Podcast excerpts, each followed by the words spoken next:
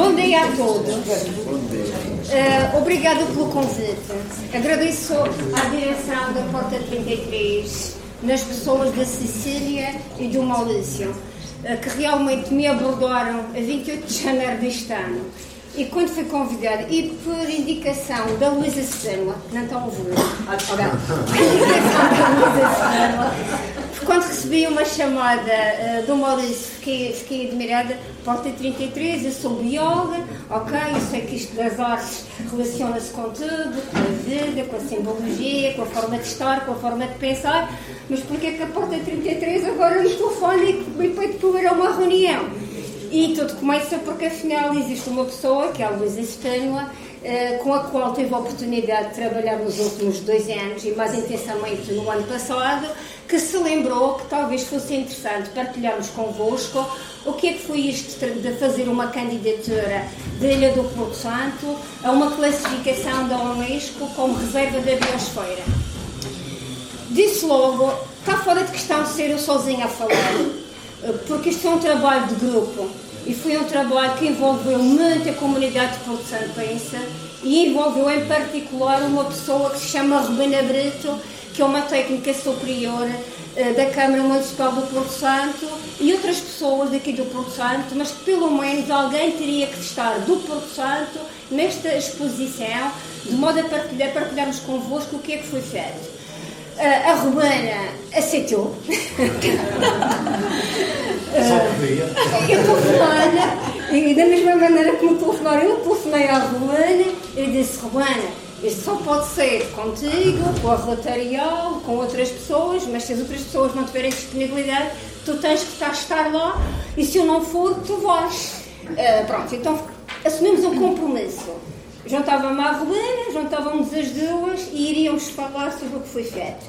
Eu irei falar no início da candidatura, irei abordar alguns aspectos do património natural, mas não esquecendo nunca que a candidatura aborda muito a parte cultural. Começo por relembrar que quando nós falamos em classificações da Unesco, falamos geralmente em três. Património da humanidade, e temos a vertente cultural, a vertente natural, património misto, e temos a componente também imaterial. Depois temos outro tipo de classificação, que é um geoparque.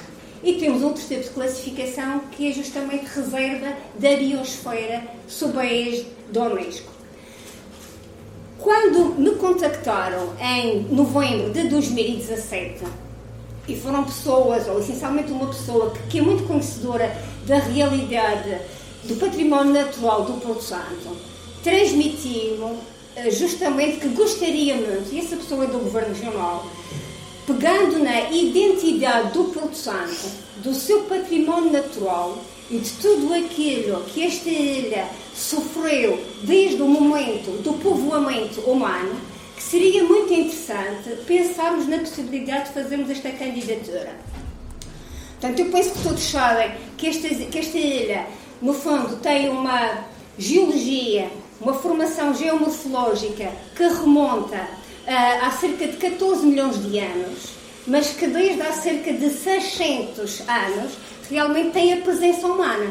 E uma candidatura à reserva da biosfera da Unesco tem que ter a componente humana. Ou seja, nós não estamos a abordar, a abordar uma reserva natural, não estamos a abordar um sítio onde a presença do homem é posta de parte, não. É um tipo de candidatura onde o homem faz parte do processo e a candidatura só pode ser feita com o próprio envolvimento do homem e de toda a comunidade de, desse território. Então, nesse sentido, o que é que pensamos? Bem, se vamos trabalhar uma candidatura, partimos do princípio que existem características, porque há que ter sempre em consideração aspectos do património natural daquele território, porque uma reserva da biosfera é considerada como um laboratório vivo, onde a componente natural tem muita importância e temos que tratar aspectos relacionados com a sua conservação salvaguarda a longo prazo, seja património geológico, mas essencialmente património biológico, porque senão estaríamos a trabalhar um geoparque, mas onde uma das grandes preocupações é justamente o desenvolvimento sustentável, criar mais valias para quem vive nesse território e pensando sempre que se é um destino turístico, então tem que ser um destino que respeite os aspectos do património natural e os aspectos da tal identidade cultural. Muito bem, depois de estudar o que era uma reserva da biosfera, começamos a pensar como é que isto será feito. Isto tem que ser feito envolvendo a comunidade local. De imediato, portanto, ainda em novembro, contactamos o representante do governo no Porto Santo, que, era a antiga DROPS, eh, que demonstrou logo total receptividade em trabalhar connosco a candidatura. Contactamos a Câmara Municipal do Porto Santo, estou a olhar para a no fundo aqui está a representar a Câmara Municipal do Porto Santo, também de imediato disse, contem connosco, nós daremos todo o apoio uh, que pudermos, do ponto de vista logístico, do ponto de vista dos recursos humanos e da dinamização, dinamização de tudo o que tenha que ser feito no território, e contactamos associações, Aqui no Porto Santo, depois de refletirmos, envolvemos a Associação Grupo Folclórico do Porto Santo, envolvemos dentro da estrutura do governo a entidade com mais competência na gestão das áreas protegidas e na parte da salvaguarda do património natural, ou seja, foi envolvido como parceiro o Instituto das Florestas e da Conservação da Natureza e foi envolvida a Agência Regional do Ambiente e da Energia da Região Autónoma da Madeira. Ou seja, envolvemos seis parceiros, portanto, Secretaria Regional do Ambiente e dos Recursos Naturais e Alterações Climáticas, que na atualidade se chama assim, envolvemos um, a DROPS, que era o representante do governo cá na Ilha do Porto Santo, envolvemos a Câmara Municipal do Porto Santo, o IFCN, Instituto das Florestas e da Conservação da Natureza, a ARIAMA, tal Agência Regional de Energia e do Ambiente, e a Associação do Grupo Folclore do Porto Santo. Dana, podes passar fez o favor. Portanto, foi criado então em dezembro um grupo de trabalho. Algumas entidades passaram a ter dois elementos nesse grupo de trabalho, outras entidades passaram a ter um representante nesse grupo de trabalho. E a partir daí, depois de estar clarificado quais são as regras, o que é que é preciso fazer por forma a se conseguir atingir o objetivo de termos uma candidatura que pretendemos que seja de sucesso, já agora começo por vos dizer, a candidatura foi entregue pelo Estado português em setembro à Unesco em Paris. Está numa fase de análise. Passou uma primeira etapa em dezembro, já passou uma segunda etapa em fevereiro e penso que teremos um resultado que esperemos que seja positivo em junho deste ano.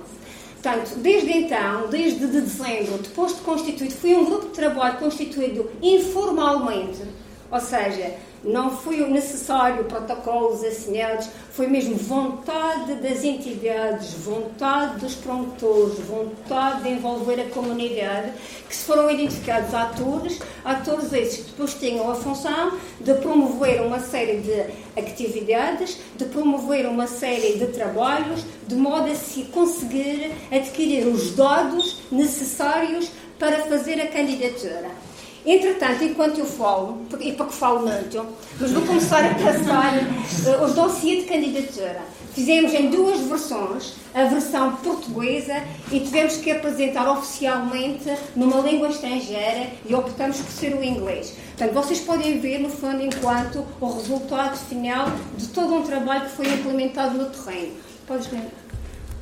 Muito bem, portanto, a candidatura, no fundo, resulta de um processo dinâmico e evolutivo que foi assente na partilha de interesses, saberes, experiências e conhecimento. Não apenas da comunidade local, mas também de investigadores em distintas áreas do conhecimento. Quando nós falamos numa reserva da biosfera, nós temos que conhecer bem o património natural, como fiz referência. E uma reserva da biosfera tem um zonamento. Esse território tem uma zona que é considerada núcleo e tem nessa zona núcleo áreas protegidas.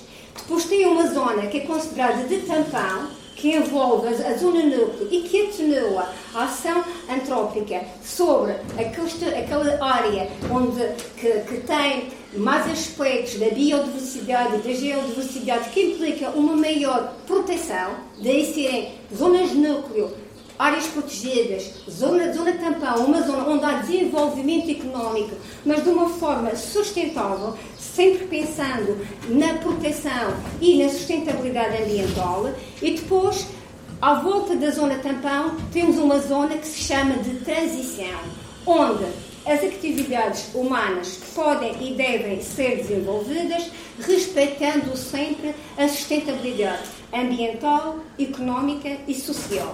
Portanto, foi delineado justamente uma, um zonamento e preconizando sempre três aspectos fundamentais numa reserva da biosfera: a função de conservação, a função de desenvolvimento e a função de apoio logístico. Portanto, e esta candidatura foi focada nas singularidades do Porto Santo, aspectos naturais e aspectos culturais.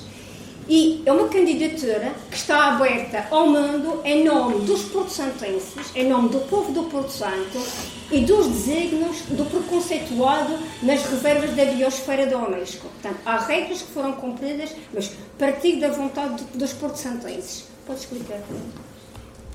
Obrigada.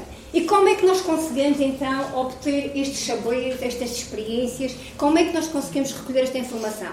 Através de reuniões com peritos nas diferentes áreas do conhecimento e muito a partir de reuniões participativas, informativas e de esclarecimento aqui na Ilha do Porto Santo.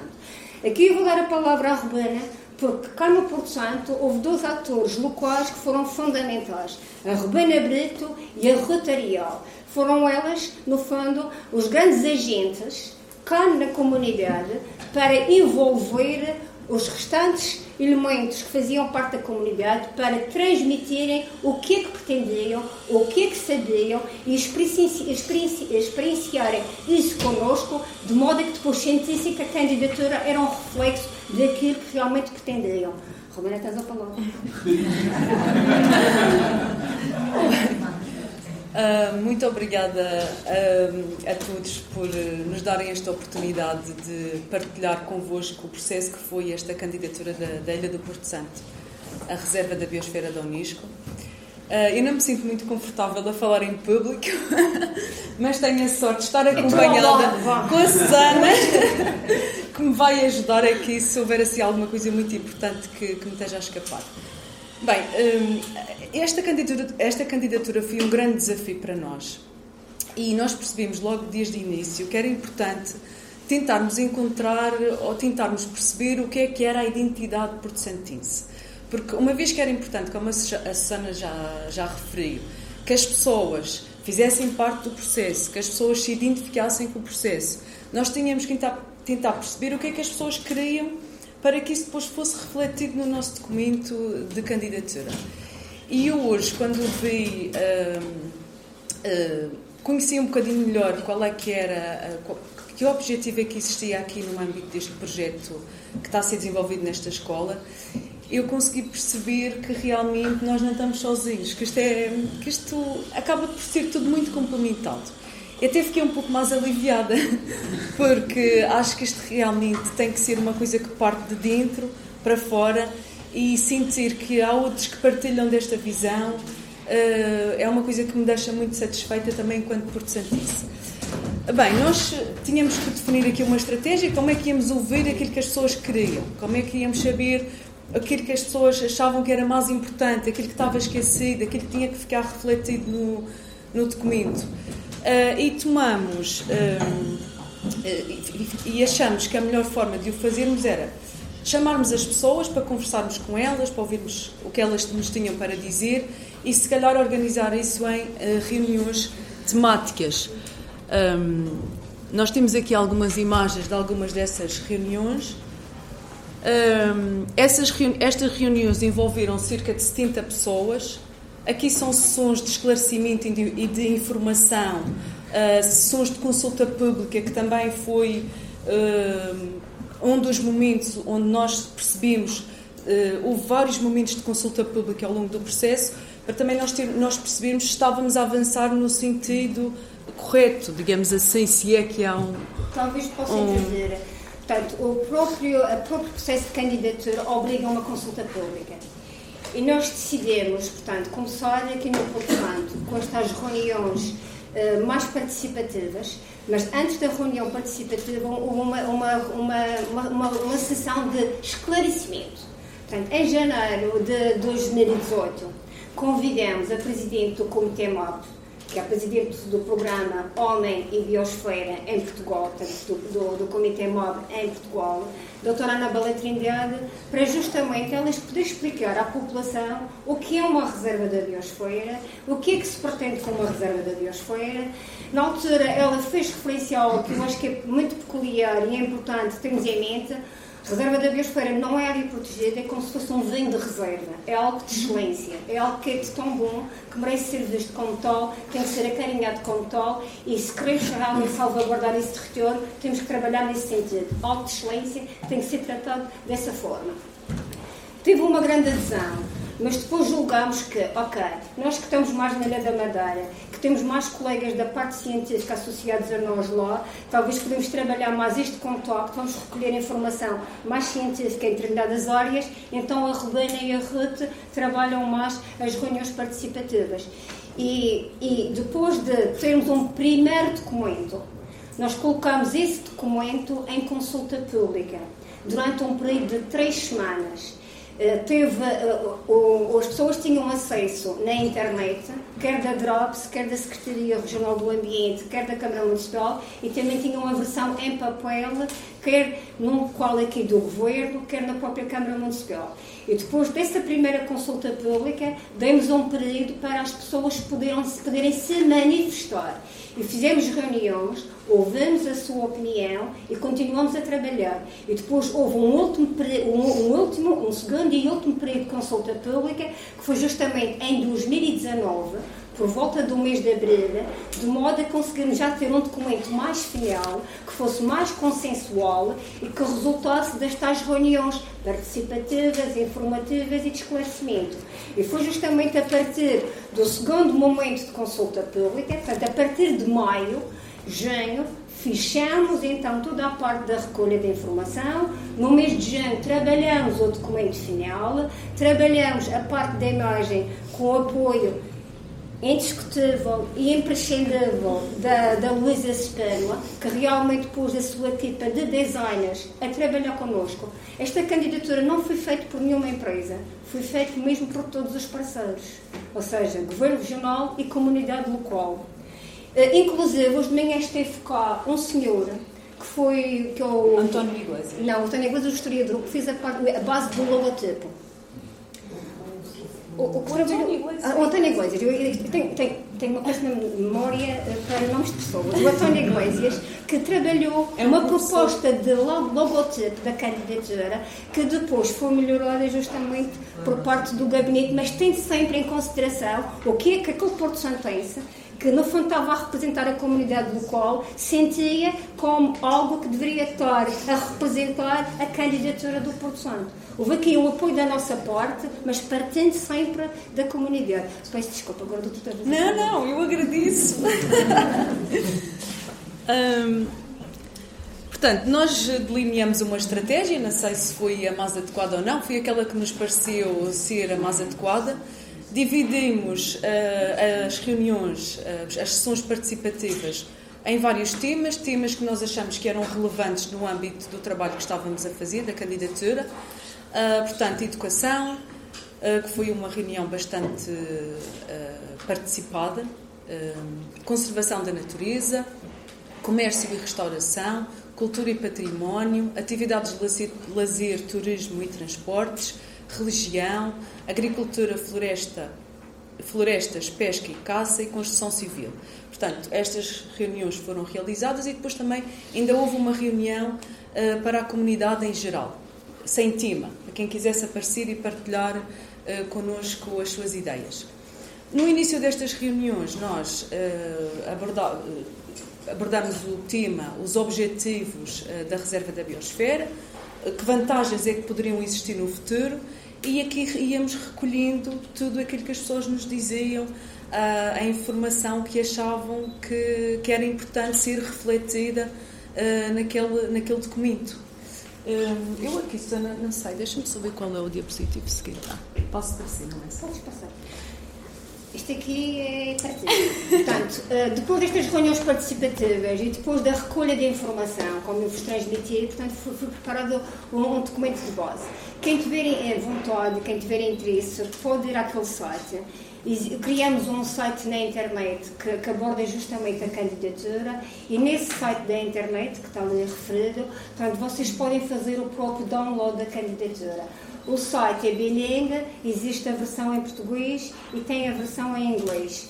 Portanto, pode explicar, se faz o favor. Um dos aspectos que nós verificamos um, é que era necessário, como eu vos disse, definir a área da, da, da candidatura. Portanto, consideramos toda a superfície. A candidatura reflete Portanto, do ponto de vista do território, toda a superfície da Ilha do Porto Santo e, e, os ilhas envolventes e vai até a batimétrica de 100 metros. Ou seja, tem uma componente terrestre e tem uma, uma componente marinha. Portanto, considera a condição, a condição considera os endemismos, ou seja, as espécies exclusivas que existem cá, da fauna, da flora, dos fungos e mesmo de outros seres vivos, de outros grupos taxonómicos e de mais biodiversidade, espécies nativas, mais uma vez, da parte terrestre e da parte marinha. O que tivemos em consideração foram os trabalhos publicados até à data, ou seja, o que é que nós conseguimos de informação publicada até 2019, mas também com alguns investigadores, principalmente da parte marinha, de pesquisas que eles desenvolviam, recolhemos mais informação e conseguimos incluir essa informação na própria candidatura. E a candidatura, portanto, contempla valores naturais de caráter excepcional ou de importância crítica, ou seja, aquelas espécies que se encontram mais ameaçadas e também os ecossistemas onde elas estão incluídas, os seus habitats, eh, bem como contempla as práticas que nós consideramos que são compatíveis com a conservação da natureza. Pesca sustentável, agricultura orgânica ou agricultura mais sustentável e outros, outros aspectos, economia circular, economia, economia, economia verde, portanto, eh, uma postura de, baixo, de consumo de baixo de carbono, Portanto, e vocês sabem que o Porto Santo eh, já implementou cá na ilha um projeto que é ao longo do tempo, ir reduzindo o consumo de combustíveis fósseis e ir substituindo esse consumo por energias renováveis. Portanto, também contemplamos e a agência regional que está a implementar esse projeto é justamente a Ariane, que é uma, um parceiro da candidatura em parceria com a empresa de eletricidade da Madeira. Portanto, tínhamos também esse promotor na candidatura que nos ajudou a, a ver mais aspectos relacionados com a sustentabilidade ambiental pode explicar, se por favor.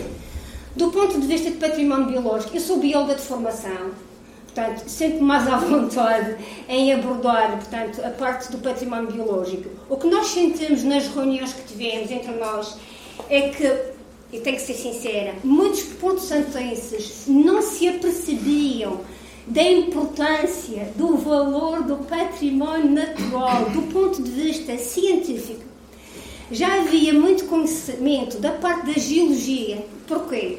Porque no passado, no passado recente, trabalharam uma, uma candidatura à Geoparque, que nunca chegou a ser apresentada, mas houve uma grande dinâmica cá no Porto Santo relativamente à formação geológica, à origem das rochas, à especificidade das rochas, ao período mais tropical ou mais glaciar pelo qual esta ilha já passou, porque esta ilha é muito mais antiga do que a Ilha da Madeira geologicamente 14 milhões de anos, Ilha da Madeira 5,6 milhões de anos, as selvagens é que são mais antigas, 27 milhões de anos. Ou seja, aquilo que está na Ilha da Madeira e nas desertas primeiro chegou aqui. Nós só recebemos o que passou de cá, as diásporas que vieram dos continentes mais próximos, que primeiro chegaram cá e encontraram ou não condições de colonizar, de evoluir.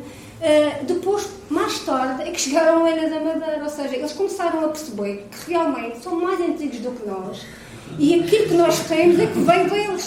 Desculpa falar assim de uma forma tão simples, mas é para demonstrar que o património natural destas ilhas é único.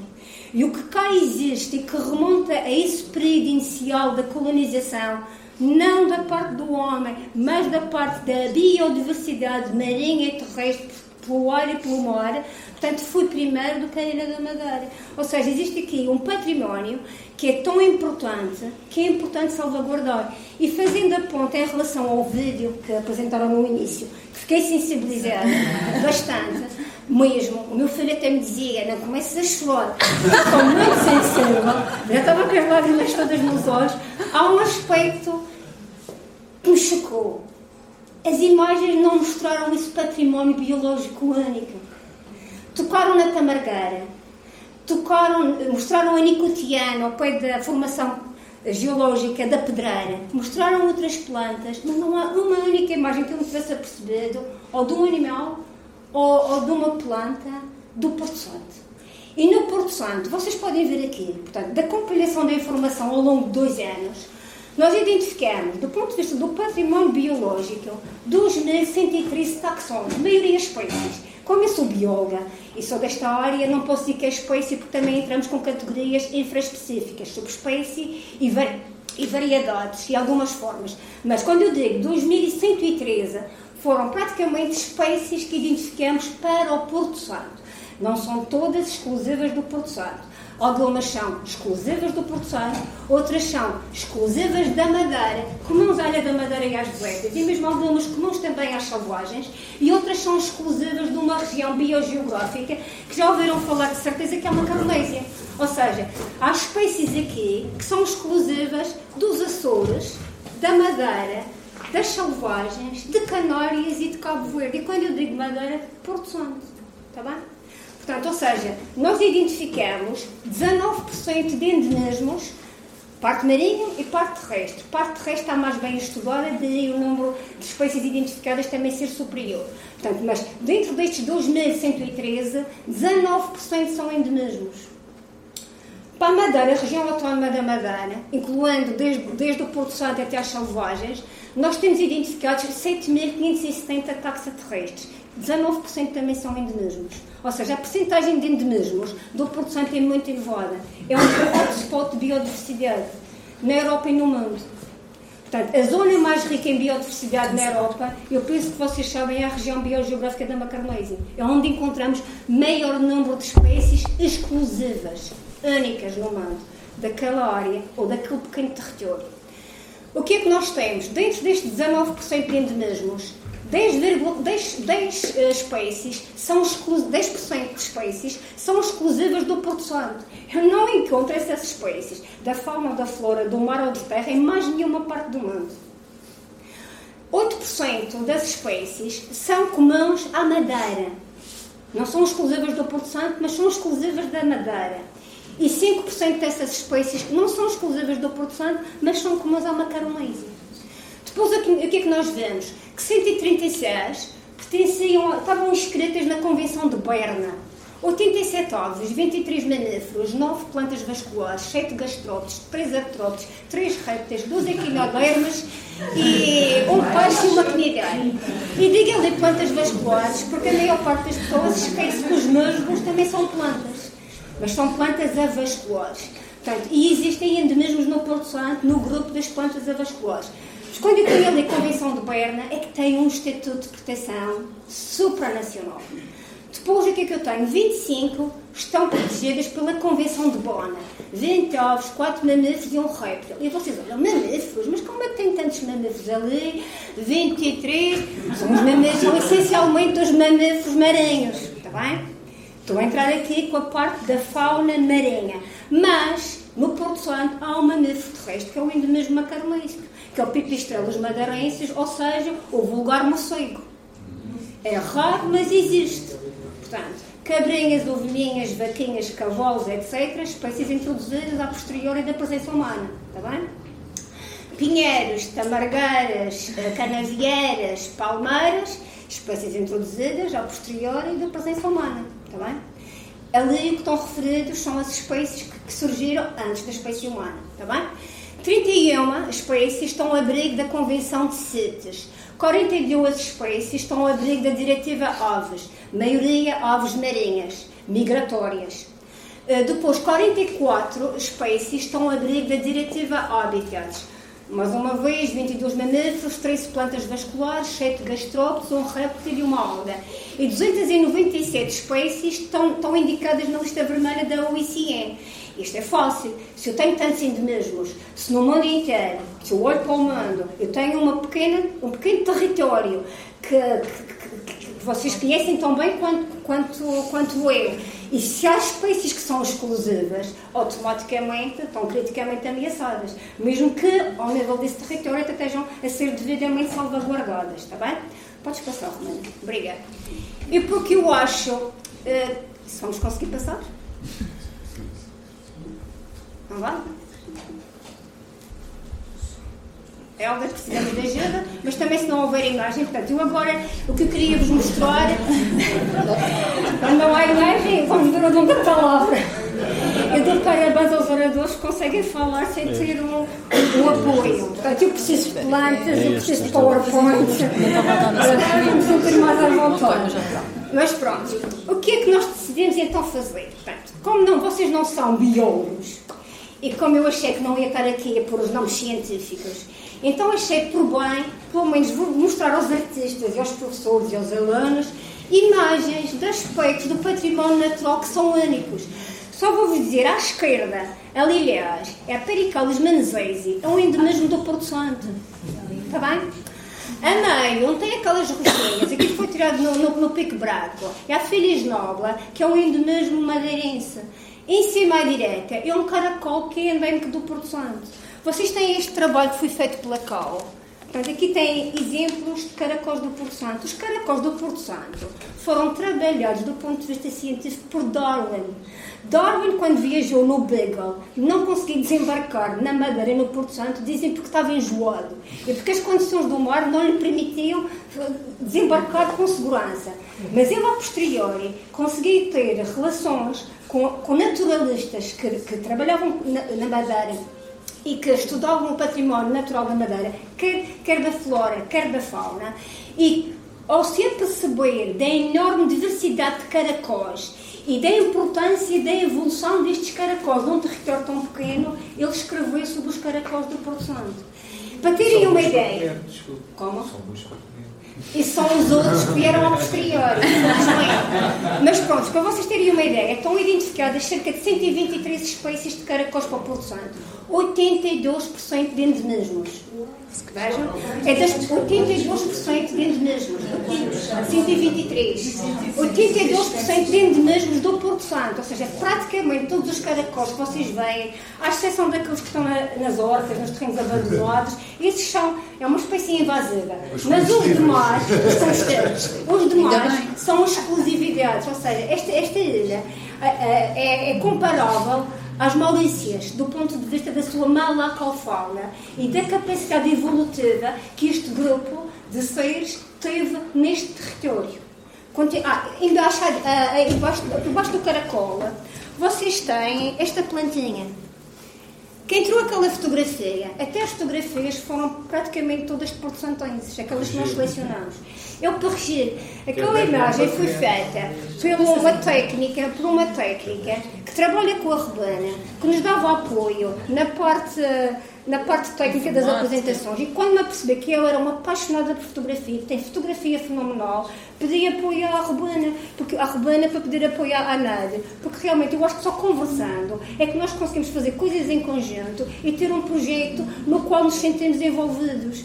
Portanto, para vocês terem uma ideia, aquela, aquela flora foi tirada desta planta, o parreger. Eu conheço, porque ele já é mais produção, tem flor madeirense. Portanto, o parreger é consumido aqui, principalmente na Páscoa, no período em que se come menos carne e em escabeche. Portanto, é uma planta que é combustível, não é exclusiva. O parreger existe na Grã-Bretanha, existe na zona também do Mediterrâneo, mas é uma planta combustível e faz parte do património natural, nativo. No passado era usada no período dos descobrimentos, para terem uma ideia, como uma planta que prevenia do escorbuto, porque é muito rica em vitamina C. Portanto, é um exemplo. Ao centro tem aquelas florinhas amarelas. As florinhas amarelas não são mais, sabes do que quê? Os ranchões. E o que é que são os ranchões, Rubana? Os ranchões são é uma espécie de couve que aqui no Porto Santo é, é comida, pronto, é cozida e temperada e pronto, faz parte da nossa gastronomia local. Ou seja, as pessoas geralmente na Madeira. Sim, muito bem. As plantas agora estão em floração, portanto, ou seja, as plantas, as pessoas no Porto Santo e na Madeira só recorriam às plantas locais quando havia falta de alimento, ou seja, como um recurso Uh, quando era mesmo necessário superar falta, a falta de alimento. Mas eles têm cá, eles têm cá ranchões. Posso contar uma história? Ah, sim, os ranchões. Uh, eu conheci uh, uma Maurice e a Cecília, uma vez fui bater à porta da 33 para ver uma exposição. Uh, já, nos, já conhecíamos o trabalho uns dos outros, mas nunca nos tínhamos visto pessoalmente. E, e eles tinham vindo do Porto Santo e tinham levado ranchões do Porto Santo e nesse dia jantámos rachões. E não é saboroso. Eu nunca tinha provado. Mas não é saboroso. Para além dos rachões, o Alexandre até me diz: estás sempre a apanhar plantinhas. Estas plantas foram colhidas com, com, com, os elementos da Polícia Florestal, portanto que ser é só para saber. Ontem fui para o casa com eles e as plantas são devidamente autorizadas. Esta não é um ranchão, mas é da mesma família do ranchão, que é da mesma família das couves. Qual é esta, Rebana? Serralha. Dá para fazer salada. Não, essa não é a serralha. Não, a serralha. Não, a serralha é uma astrócia, Rebana. Peço desculpa. Esta é uma... Já a serralha para aí. Está aqui. É uma. Uh, Sara Móvel. Isto eu já sei mais se chama. Não, essa ralha É uma rúcula. É chamada, é chamada mostarda brava ou rúcula brava. Também é colher, é, é, é, com, com falta de alimento. Este não é serralha, está bem? Serralha não é. é mas eu vou buscar uma serralha, podem passar.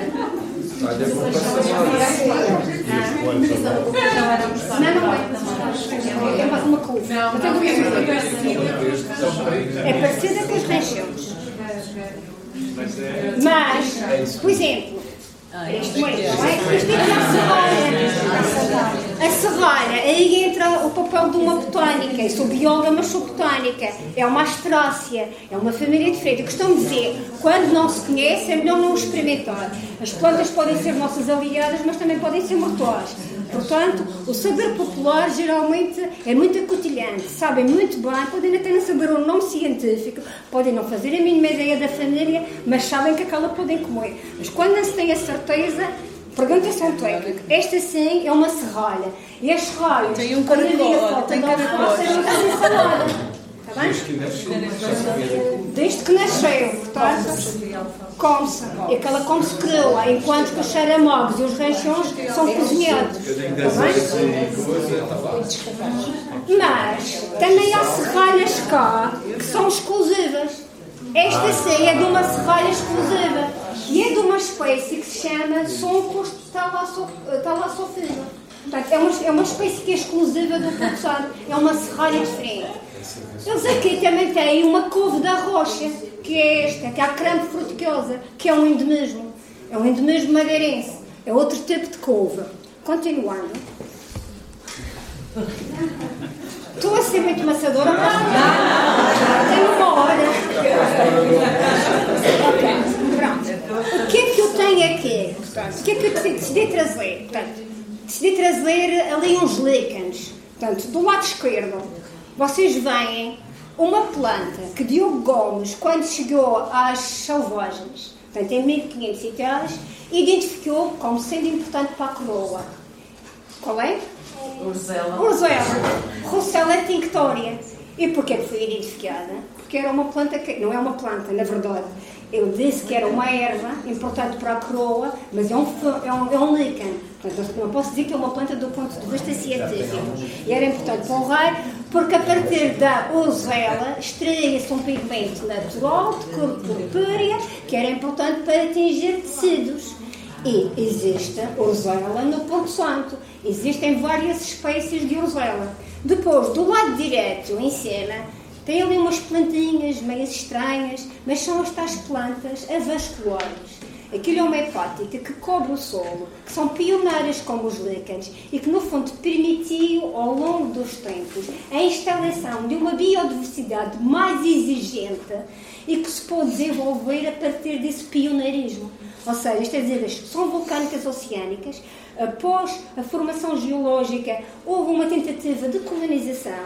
Os primeiros seres que cá chegaram e que conseguiram resistir às adversidades do, do, do solo, do substrato eram espécies essencialmente pioneiras, capazes de se instalar com poucas condições, se adaptar, criar a seguir condições para seres mais complexos que foram surgindo e foram evoluindo ao longo destes milhares de anos.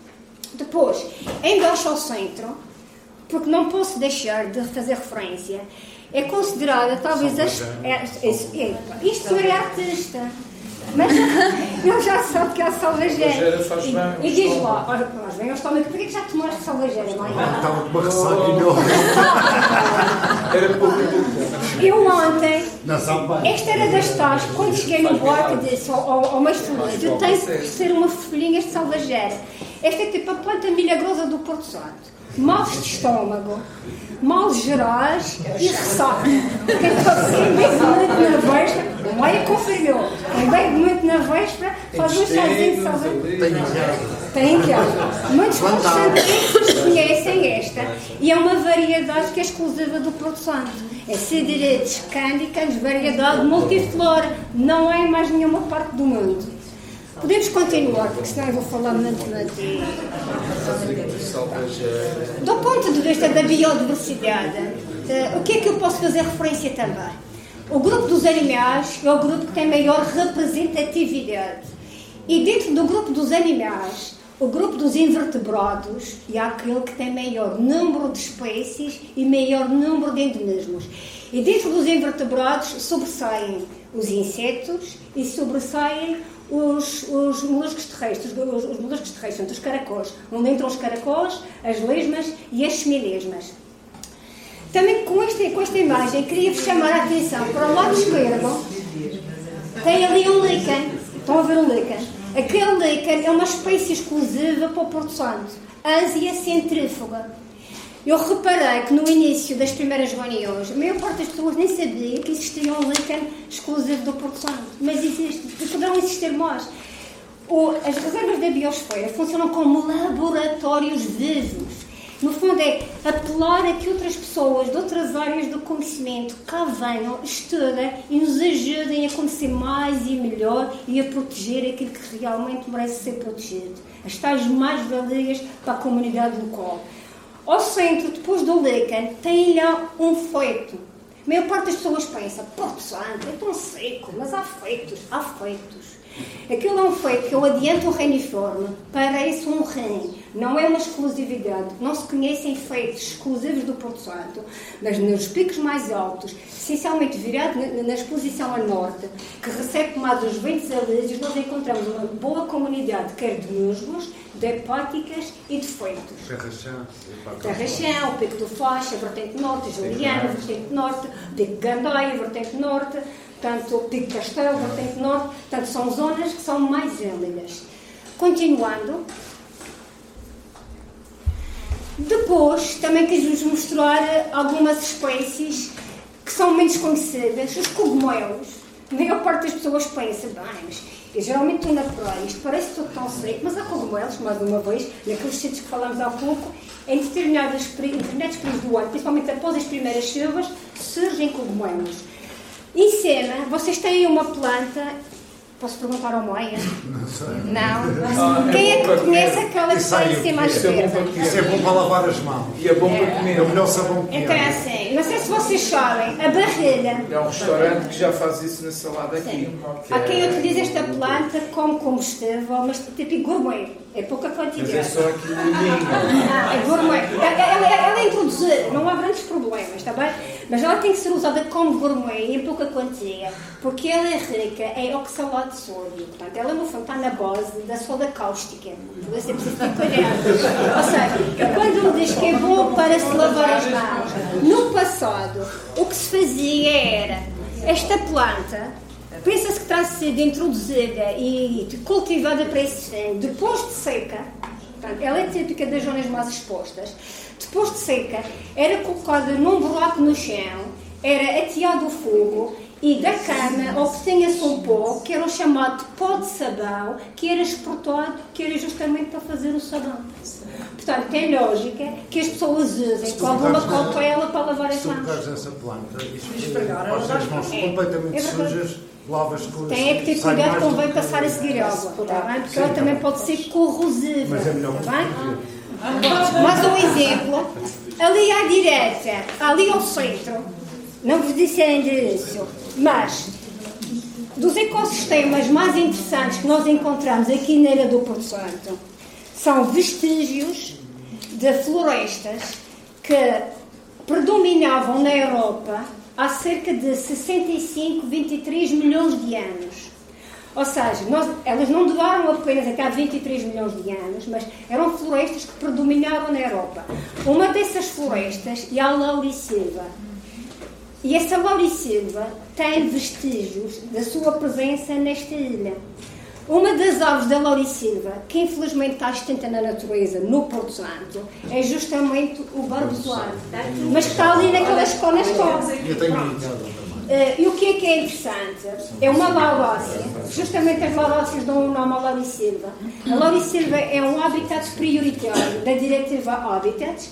No Porto Santo já não encontramos barbosanos na natureza, mas existem projetos de reflorestação nos viveiros florestais, nos parques florestais exemplares que no fundo testemunham a existência desse tipo de floresta. E quando nós olhamos para a flora que não é arbórea, mas arbustiva, herbácea e ao nível dos musgos, nós encontramos espécies que são características típicas da floresta laurisilva. Podemos já não ter algumas das suas árvores, mas ainda continuamos a ter um coberto vegetal que nos identifica que no passado aquela floresta cá existia. Portanto, quis-vos quis mostrar o barbezoano, que também quero-vos mostrar. Podes passar, Romana? Não sei se estão a A alminha negra. Ah, alma negra, ok, pronto.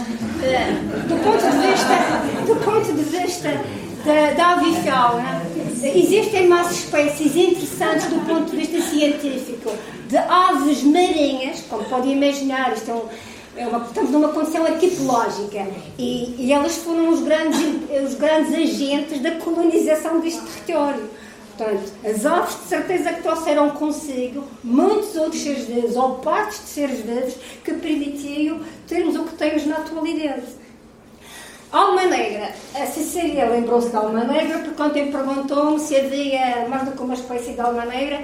Que eu tenha conhecimento, nós temos a Alma Negra, que é Bulvéria bulvéria, e temos o Roque de Castro, que é o Oceanodroma Castro. São muito parecidas, mas o Oceanodroma Castro, que é chamado Roquinho ou Castro, o de Castro, tem na parte do, do rabo uma faixa branca. Portanto, quando elas não estão em voo, parecem semelhantes, quando elas estão a voar, eu disse bem que são diferentes.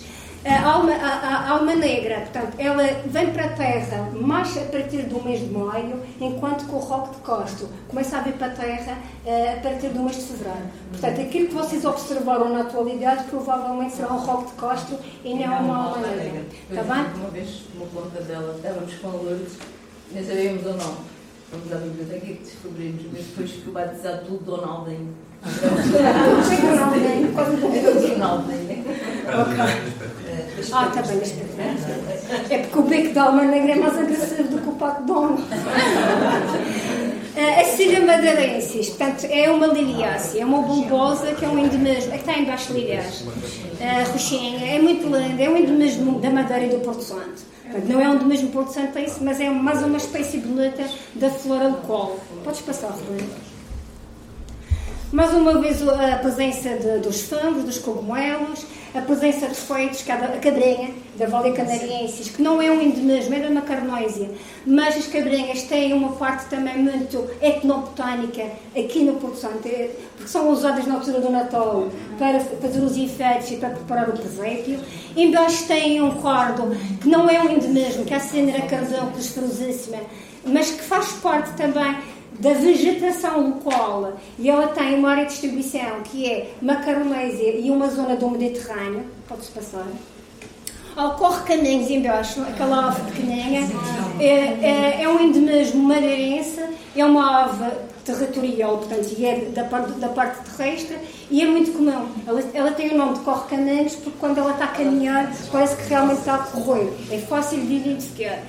Cá também conseguem ver a manta, é, é mais uma ave que se consegue ver. Há uma citação da presença de bisbês, eu nunca vi o bisbês.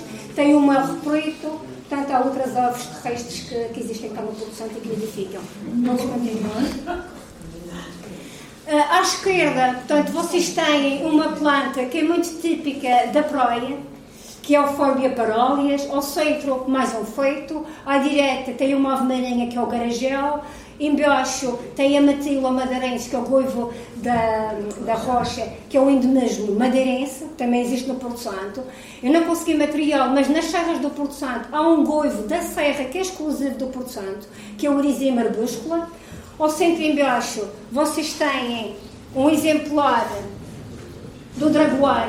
O Dragoar faz parte do símbolo da Câmara Municipal do Porto Santo. Portanto, desde o princípio o, o faz parte da identidade do Porto Santo. Sim. Gaspar Frutuoso, aqui tem o fruto. Gaspar Frutuoso, inclusive, faz referência nas suas citações a se conseguir fazer de dragoeiros do Porto Santo embarcações que poderiam transportar sete homens. Portanto, podem imaginar. Portanto, o Porto Santo, certeza que estaria coberto, porque é uma ilha baixa, desde a colonização, o povoamento humano. Portanto, é uma ilha que no passado terá sido muito maior os ilhéus que nós vemos são prolongamentos da ilha-mãe. Portanto, ou seja, ilha seria muito maior do que aquilo que nós consideramos na atualidade.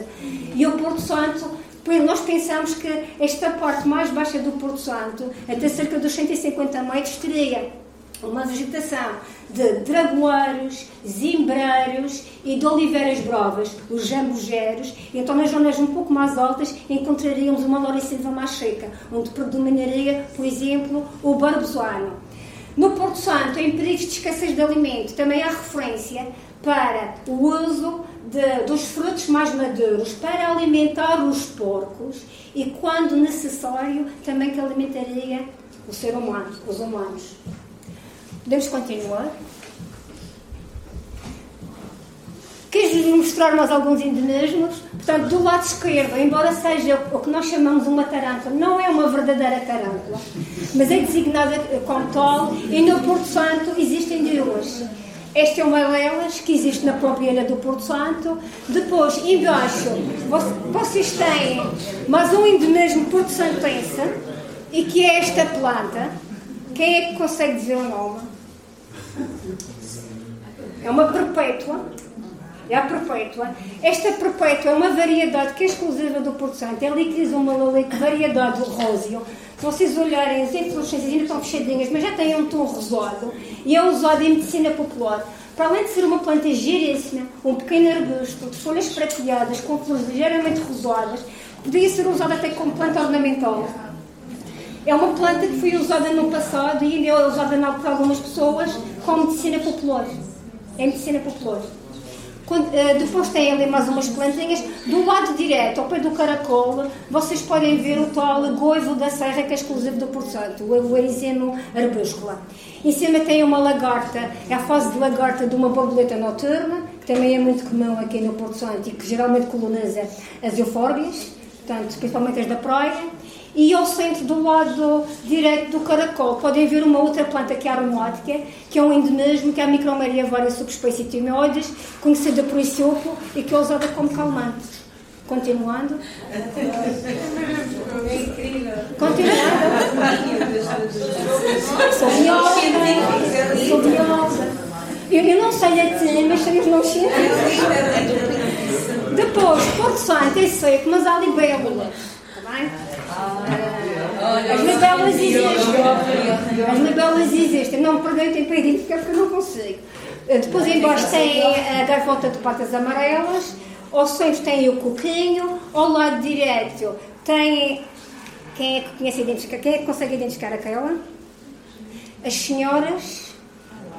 As senhoras. É do Porto. Não sei.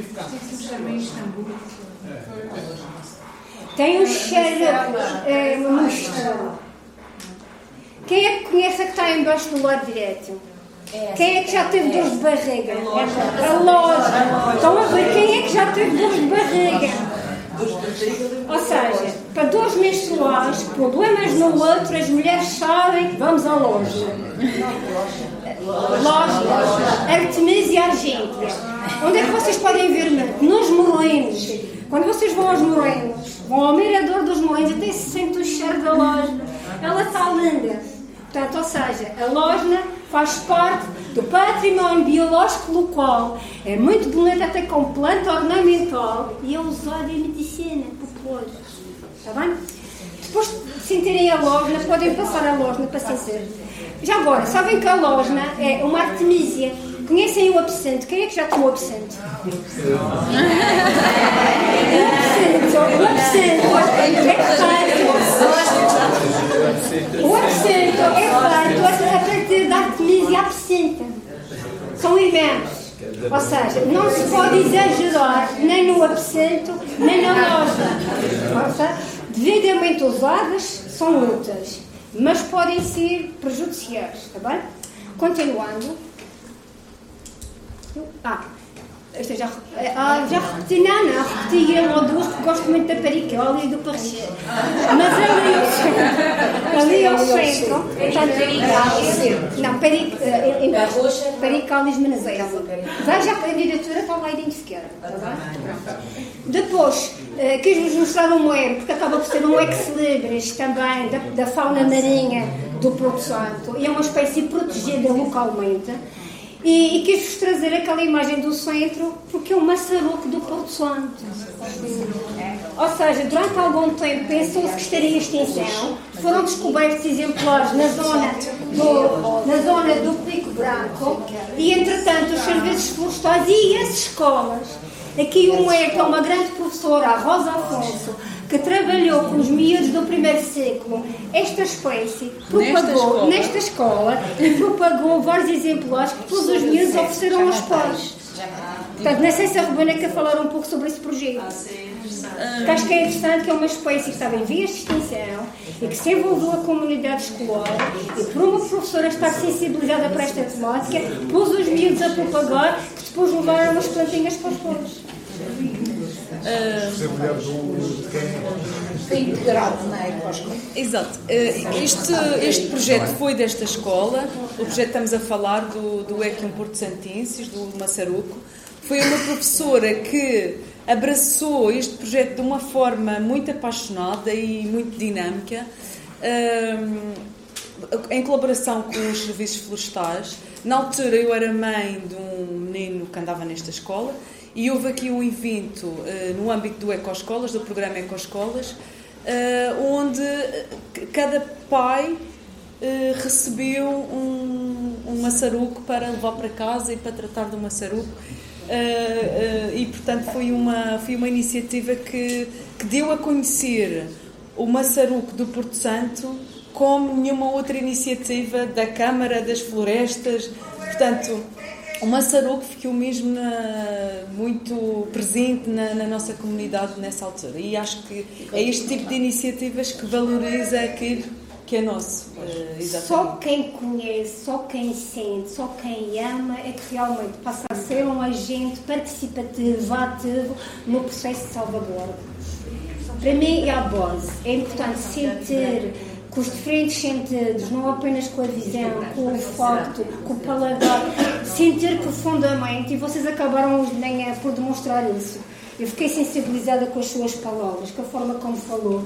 Portanto, ou seja, é preciso realmente sentir lá dentro para estarmos envolvidos e para com paixão fazermos algo com vista à salvaguarda dos aspectos, sejam eles do, do, do património natural, seja do património cultural. Eu vou continuar e, e dar a palavra provavelmente. E tudo na vida. Em tudo na vida. Se não em tudo na vida. paixão, não vale a pena. Quis-vos trazer esta para vos mostrar. Ainda tem algum tempo? 10 minutos. Vai nem tentar com 5. Oh, Aqui vocês têm, aquela árvore lá em cima, é o zambujeiro.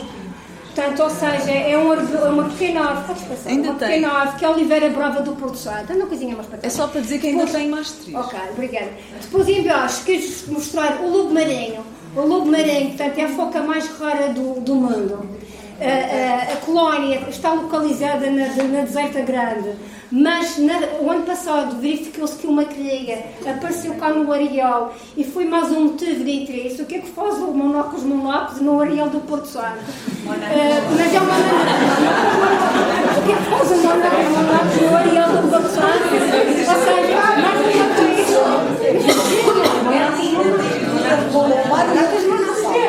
Ou seja, ou seja, é mais uma maneira de apelar à que é uma espécie selvagem que, como tal, tem que ser tratada e que, se nós queremos protegê-la, não nos vamos aproximar.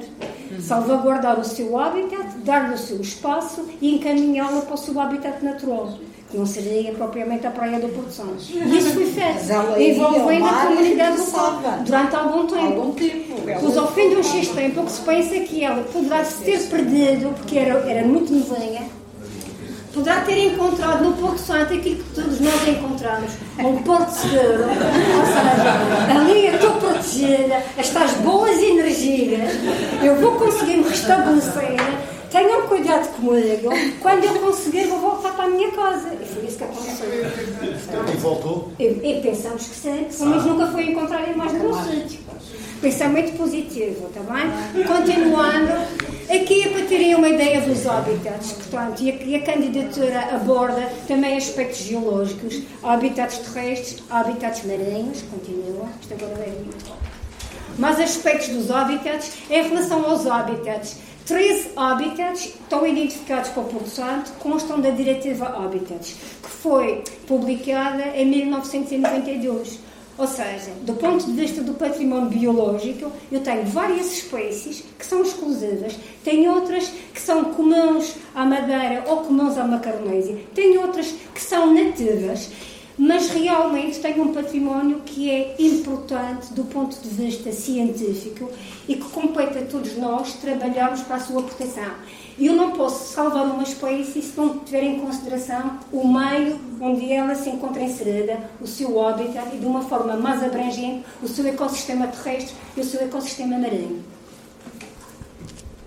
E dou agora a palavra mais à Rubana, eu vou estar caladinha, eh, para ela poder abordar os aspectos do património cultural. Se quiser ajudar, eu, tu, está eh, à vontade. Aqui, eu agradeço. Bem, estou aqui. Bem, eh, como já percebimos, a, a visão para a reserva da biosfera bebe um pouco de tudo aquilo que é Porto Santinho, que é do Porto Santo, e até antes do Porto Santo ter pessoas, ter o homem, como vimos aqui o património biológico, que já cá estava quando nós chegamos e que acabou por ser eh, a tela em branco que, que nós usamos.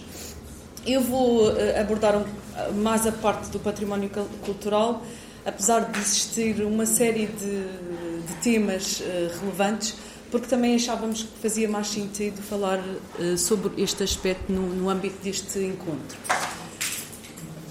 Qual é a estratégia então para a reserva da biosfera do Porto Santo? É uma estratégia de gestão do território, isto já foi abordado hoje, baseada num modelo de desenvolvimento sustentável e focada nas especificidades do Porto Santo e das suas gentes. E que especificidades é que são estas? Um, isto é só levantar um pouco do véu, porque o Porto Santo é muito rico Uh, trago um bocadinho da gastronomia. Até temos aqui ao vivo a nossa capela que está aqui com um cheiro a levantar. Não está?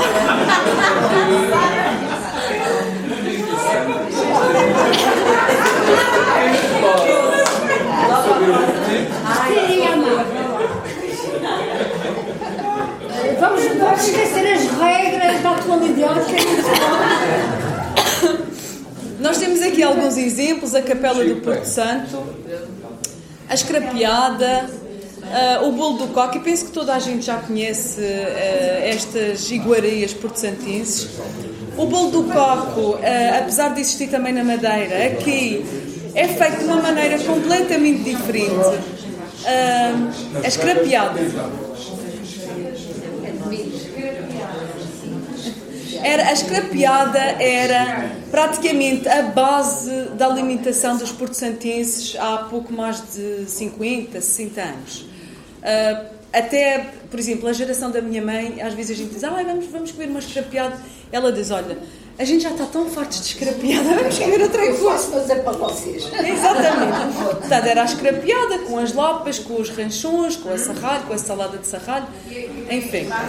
Mas aqui o bolo do coco eh, tem uma particularidade que eu acho muito interessante, eh, que era, o bolo do coco era feito, eh, a base, o bolo do coco ficava em cima de uma rocha vulcânica, aqui no Porto Santo. Portanto, as pessoas usavam aquilo que tinham disponível na natureza, como em todo lado acontece. E então, essa particularidade, o facto chama-se bolo do coco exatamente por causa disso, porque a pedra, depois de tanto usada, lascava e ficava em coco. Hoje em dia isso já não se faz assim, mas acho que é, é uma coisa que se, que se tem que eh, voltar a fazer, acho que é, uma, é aquilo que faz parte da nossa identidade. Ahm, e aqui, e já que estamos assim num ambiente mais informal e também e não perco uma oportunidade de, de- falar sobre isto, ahm, tem a ver com a nossa areia, a areia do Porto Santo, nós também temos aqui. Ahm, uma- a minha mãe contou-me um- um- uma coisa na minha infância que eu achei muito interessante e que ficou sempre aqui e que acho que é uma coisa que a gente tem que experimentar novamente. As pessoas, a nossa areia, a areia da Praia do Porto Santo, é completamente diferente eh, pela sua gênese de todas as areias a nível nacional. Uma areia especial, tem uma, eh, é formada por restos de seres vivos, portanto, tem uma origem eh, biogénica. E as pessoas, e, e- e tem uma particularidade que, que é o facto de aquecer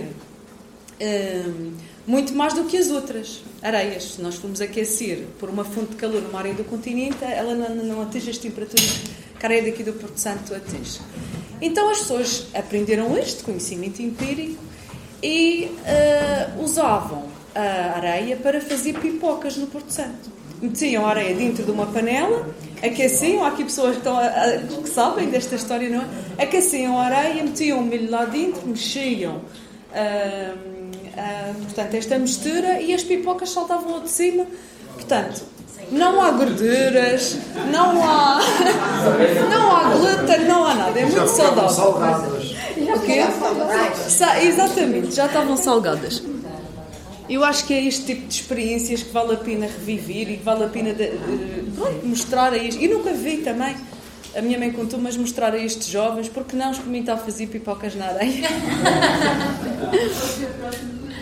Pronto, é, sabia, eu, eu sabia que ia meter aqui um- uma cunha. Ah, as nossas frutas e legumes são muito saborosos eh, também pela, eh, pelas condições específicas e especiais que têm os nossos solos. Por exemplo, são ricas em estrôncio, em magnésio, portanto, há uma série de sais, de elementos que fazem parte da composição destas frutas. E há raças, portanto, há cultivares que são mesmo típicas do Porto Santo. Quando eu digo típicas, dá 600 anos para cá, está bem? Portanto, mas também existem parentes silvestres, os ranchões, as serralhas e os charamogos são parentes silvestres de cultivares. E parecendo que não, isto é uma grande riqueza. Num mundo global, onde tudo é semelhante, onde a alimentação tem por base 4 ou 5 elementos, esta diversidade de organismos é fundamental para a proteção do próprio homem contra doenças. E fico-me por aqui. Se não continuo. Vamos a falar da fermentação do homem. Não. Isto é só, como já disse, levantar a ponta do véu. Temos aqui o nosso folclore, ah, o cantar dos reis eh, do Porto Santo. Pronto, é- não é uma coisa típica e exclusiva, mas também faz parte das vivências. É uma noite que é vivida também aqui com, com bastante entusiasmo. Temos ali o palmito, eh, que já devem, penso que já devem ter, conhecer também, que é, é um Portanto, é feito a partir de- dos rebentos mais jovens de- das palmeiras eh, e é entrançado e também está associado às celebrações religiosas. Eh, Aqui embaixo temos um tapete de flores eh, de, de uma das festas religiosas daqui do nosso conselho, que também tem a religião também é vivida com bastante intensidade. Acho que isso também é um fator importante. A Susana está-me aqui a relembrar. Isto não é o mais típico, mas. eh, portanto, É isto já inovação, são. empreendedorismo, não é? Este Isto já, é- já é uma fusão e isto também. Mas pronto, além do, além de, do palmito uh, usado uh, para fins religiosos, não é? Que é uma, uma espécie de arranjo. Uh, o palmito também é entrançado para se fazer os chapéus de palmito usados nas, para as vindimas, no Porto Santo. Era muito, já repararam que o Porto Santo ocasionalmente chove, mas normalmente está sempre muito sol. As pessoas Vimos precisavam. Vimos no filme a senhora a fazer. Ah, exatamente. As pessoas precisavam de se proteger do sol e pronto, e mais uma vez eh, usaram aquilo que estava disponível no, no, no território.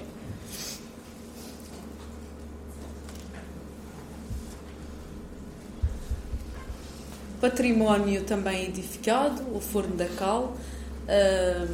A cal eh, foi uma indústria que marcou imensamente o Porto Santo, que, tem, que deixa traços muito vincados na nossa, na nossa história e na nossa comunidade e também é um dos elementos que tem que ser, eh, apesar de atualmente já não existir, a indústria da cal, eh, é um, é um- faz parte da nossa história. Nós temos que ir, ir, ir buscar, porque atualmente existem ainda efeitos desta altura. Por exemplo, a indústria da cal foi tão importante no Porto Santo que praticamente toda a vegetação que estava disponível foi usada para se poder produzir a cal e foi preciso repensar a reflorestação do Porto Santo e também era usada para efeitos de sobrevivência porque as pessoas precisavam de comer e, e usavam para e, e era e era o lume, era a lenha que lhes dava a sobrevivência mas isto teve um impacto muito a a indústria da cal teve um impacto muito forte na nossa comunidade tem ali o exemplo de uma igreja e gosto muito daquela fotografia aquela fotografia não está inteira mas mostra eh, o- a paisagem do Porto Santo à frente e a imponência daquela igreja e também demonstra o papel da, da religião. Ahm, a Casa de Salão eh, também foi, também foi- se, se veio no, no filme. Eh, é uma arquitetura eh, exclusiva, eh, penso eu, apesar de algumas técnicas existirem noutros locais do mundo, mas é, é a arquitetura típica do Porto Santo, é uma arquitetura que está mais atual do que se, calhar estas pessoas mais novas que estão aqui connosco pensam, porque aquela casa não precisa de ar-condicionado, porque tem um, um- um sistema de, climatização natural, eh, porque nós temos aqui até o, o salão, isto, foi, isto, isto, é, isto é da porta 33, não é nosso? Foi da recolha, foi da recolha. Foi da recolha que se Portanto, o salão tem- é uma argila que tem a particularidade de, quando chove, as pessoas precisam que não chova dentro de casa, não é? Então ela fecha todo- todos os orifícios que, que existem, ou quase todos. Os meus pais dizem que não era bem assim. Também acho. Quando está, eh, quando vem o tempo mais seco, ela seca e abre, eh, portanto, veios que permite. Vocês sabiam disto, não? Isto tem que ter uma boa cara. E areia. Deixa eu ver. portanto, areja. eh, eh, portanto, a cal também é um, é um elemento eh, que não tem eh, impactos negativos no ambiente. Portanto, isto, isto é- tinha uma pegada A era praticamente. fundamental. Para desinfetar. Sim, mas não. Desinfetantes. E a, cal- mas estou a falar no, no, no revestimento também da arquitetura. Mas é Temos a- nesse. Hã? É nesse. É nisso. Pronto. Muito mais saudável do que a tinta que existe hoje. É isso que eu Eu estou a lembro quando dizer. era miúdo, nós fumávamos e antes de ir para casa passávamos numa parede de cal e tirava, a casa sem cheiro, sem cheiro nenhum a tabaco. Caía, no dia seguinte, salvageira. Há quem, há quem o que os antigos sabiam fazer.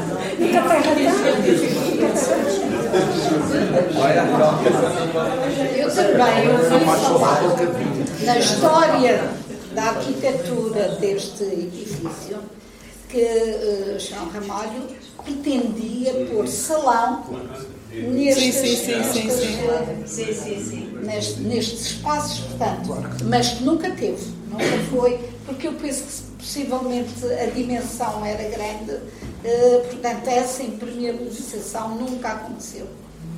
Nunca, nunca teve. Mas o objetivo dele era esse. Sim, sim. Pelo menos conta. Acho que há registros escritos. Uh, temos ali também uh, a Fábrica das Águas, também é um, é um, um elemento da arquitetura emblemático no centro da cidade. Uh, testemunha a importância que pronto, esta, esta indústria teve no Porto Santo na altura, pela polícia também. A qualidade da água do Porto Santo. Sim, nós temos produtos medicinais, digamos assim, além dos. E essa água toda hoje corre para o mar. E a fábrica está fechada. Há muita coisa a fazer, não é? então na água.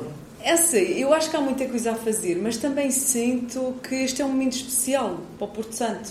Porque eu vejo. Tem que haver o primeiro passo. Eu vejo que existem uma série de projetos a decorrer na atualidade que com um grande potencial de, para o desenvolvimento no caminho certo do Porto Santo.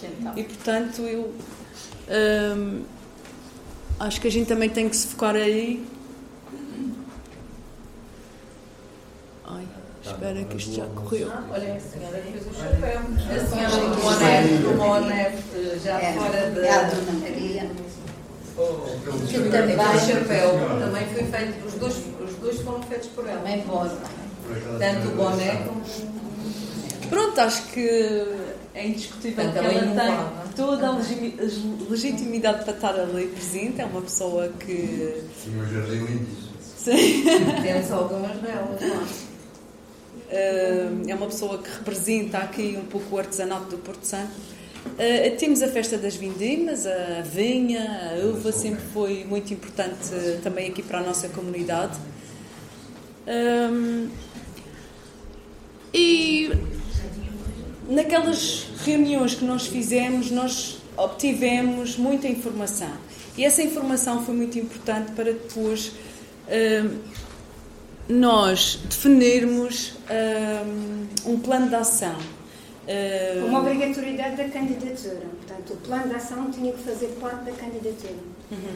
É, agora temos esta informação toda, já fizemos uma compilação, já ouvimos as pessoas, agora como é que vamos, o que é que vamos, uh, como é que vamos refletir tudo isto uh, num documento uh, estratégico para o futuro? Mas, voltando só um bocadinho atrás, é, nestas sessões participativas, que já falamos um pouco, e porque termos a ideia do que é que era a identidade porto-santense era muito importante, isto foi logo no início, nós debatimos muito com este conceito, nós pedimos aos participantes nestas reuniões que nos tentassem descrever o Porto Santo numa palavra. E apareceram estas palavras.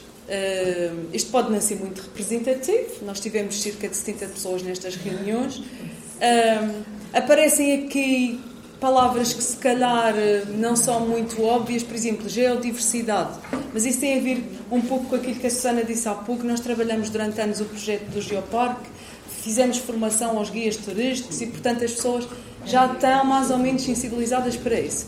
Mas aparece aqui a extração da cal, a casa de salão, as uvas, a eira, os piques, a praia, as descobertas. Ou seja, em 22, eh, em 22 palavras ou conceitos que, foram eh, transmitidas, 14 eh, estão diretamente relacionadas com a cultura.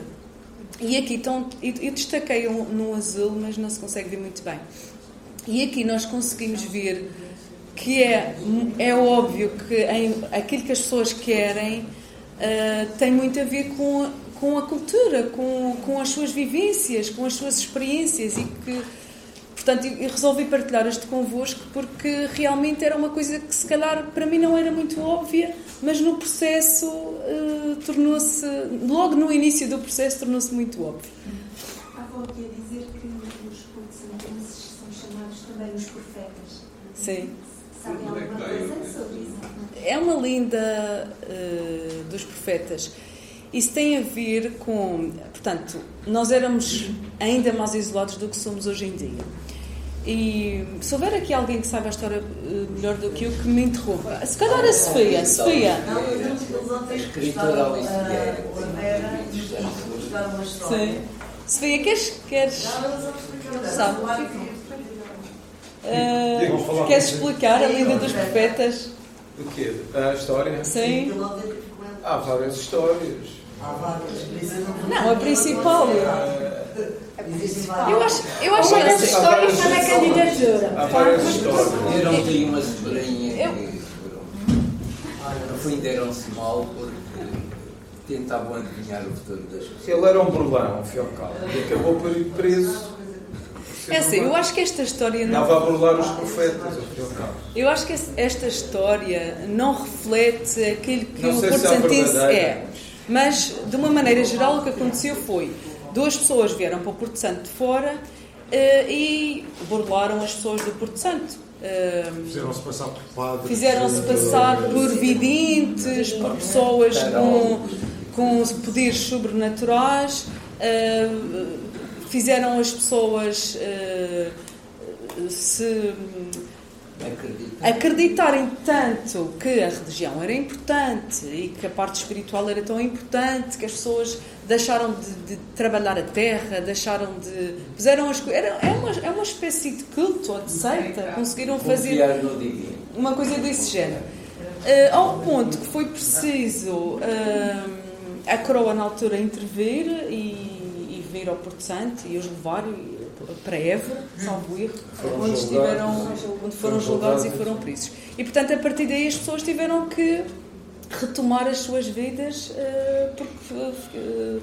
ficaram muito debilitadas depois deste processo todo. Foi um, marcou bastante aquela altura, mas eu acho que não nos define enquanto portosantenses, na minha opinião. Acho que nos define muito mais a resiliência, a sobrevivência, o facto de, ah, durante 600 anos, tínhamos tido tantos motivos para abandonar o território e sairmos daqui, mas termos continuado aqui no. Vem ao Marquês de Pombal é que fez com que o Porto Santo existisse hoje. O rei queria acabar do Dom José, queria acabar com o Porto Santo porque só havia desgraça, não havia futuro no Porto Santo. E o Marquês, muita gente tinha terras e não queria trabalhar, era tudo nobre. É, e- então o Marquês de Pombal arranjou uma lei, tudo quem não trabalhasse a terra era, tomavam conta e davam às pessoas que tinham pouco ou que não tinham nada. E isso foi o que manteve o Porto Santo ativo. Bem.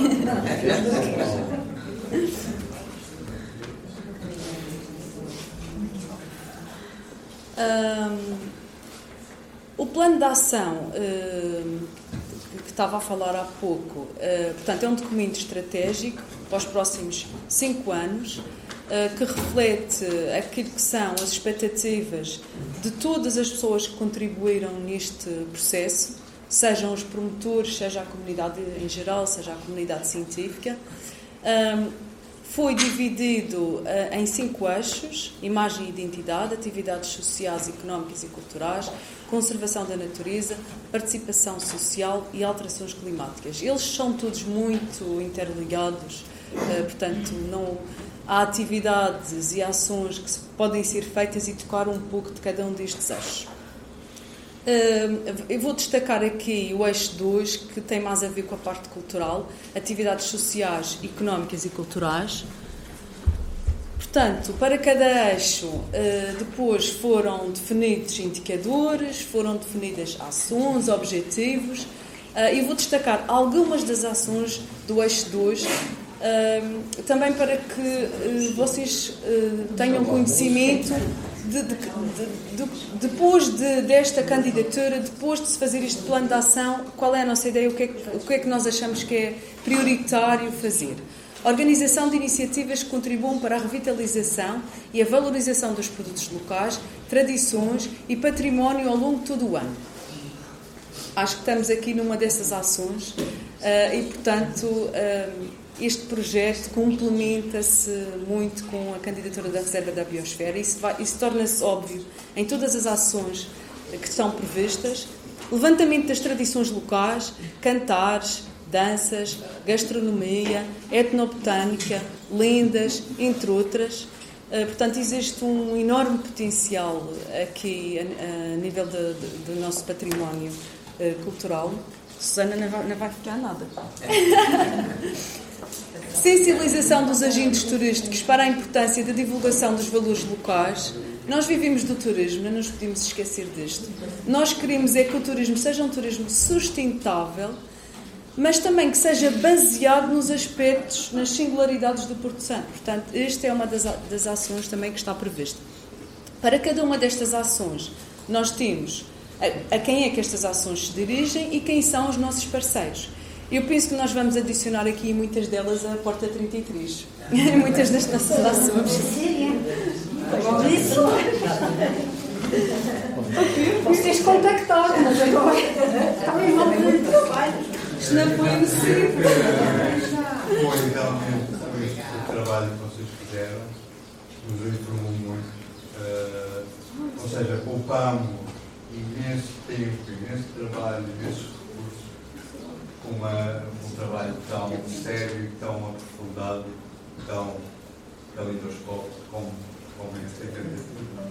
Está excelentemente informada e, e, trata realmente território. Estamos a falar desta ilha e não estamos a falar de outras coisas. Não há nada de supérfluo na vossa candidatura. Há, há uma, uma objetividade. Uh, não vão buscar, uh, digamos, alguns floreados coisas. Tudo, tudo o que vocês falam, a gente tem. Um, entramos muito bem no Santo uh, e, e tem-nos dado prazer imenso estudar uh, esse grande dossiê. Foi um trabalho realmente meritório e envezado também de uma grande base científica. Mas não esquecemos a oralidade. Uh, a presença popular, essa sabedoria popular. Uhum. E vocês conseguiram transmitir essa sabedoria também nessa candidatura, que é o que é louvado. Uhum. Obrigado por isso.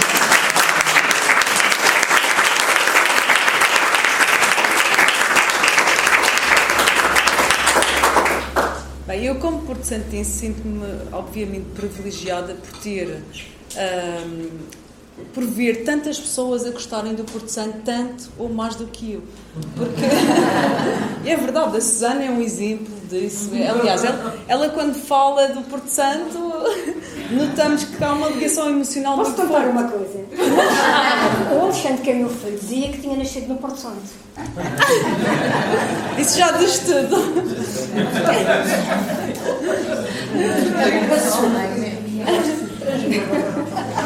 oh, e nasci na Madeira. Eu já não, nasci em casa. Mas, mas a verdade é essa mesmo. Nós temos uh, agora de Freitas, que é uma pessoa do Instituto das Florestas e Conservação da Natureza, que adora o Porto Santo. Tivemos contributos de pessoas, o engenheiro João Batista, e mesmo vocês que eu conheci hoje, Uh, vejo por, por, aquele vídeo e vejo que já existe aqui um enorme carinho uh, pelo Porto Santo e isso para mim é uma honra. Pensar e... profundamente o Porto Santo. Exatamente. Ah, Nota-se isso, pensar profundamente os no, Na primeira edição aqui tivemos os engenheiros, o Francisco, uh, tu devias ver, eles ficaram, fomos jantar com eles e não ficaram loucos completamente. No bom sentido. Por eles, eles apanhavam um avião já vinham para aqui com malas e bagagens. Uma coisa impressionante. É isso. Bem, vamos terminar agora neste momento um artista que está numa residência connosco, que é alemão, e que já encontrou uma borboleta que nunca tinha sido vista oh. no Porto Santo. Ele deve andar no Pico Castelo, porque ele quer apanhá-la do Pico Castelo atrás. Porque, para poder ficar aqui para o convite.